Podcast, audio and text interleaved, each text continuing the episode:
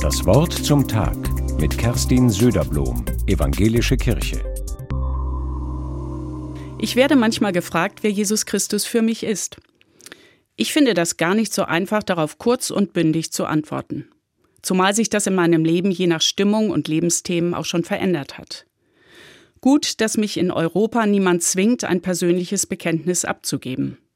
Und wenn ich es tue, ist das meine Entscheidung und nicht gefährlich, wie zum Beispiel in Nordkorea, Nigeria, Jemen oder Somalia, wo autokratische Regierungen oder extremistische Gruppierungen Christinnen und Christen verfolgen und manchmal sogar töten.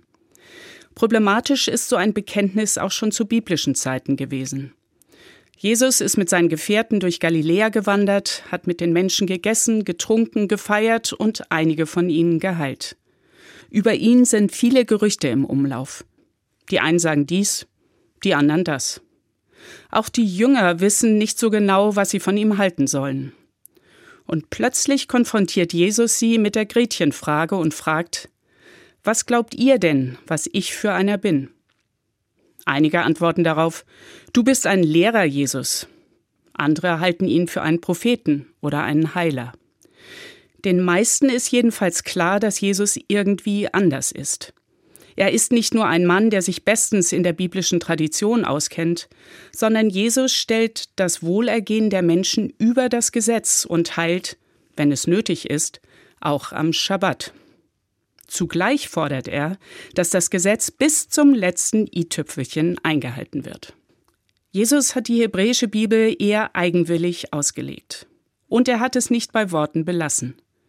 Jesus war ein radikaler Praktiker, der die Sorgen der Leute gehört und ernst genommen hat. Er hat kranke Menschen geheilt und Außenseiter respektiert.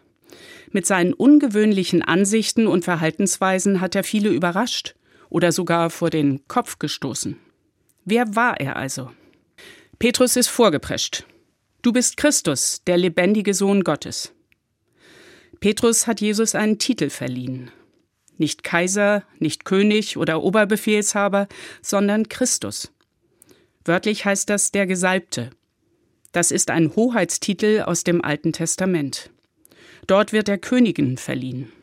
Und er bezeichnet eine zukünftige Rettergestalt.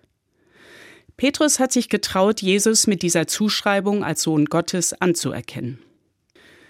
Bis heute ist ein Bekenntnis zu Jesus Christus in einigen Teilen der Welt ein riskantes Glaubenszeugnis.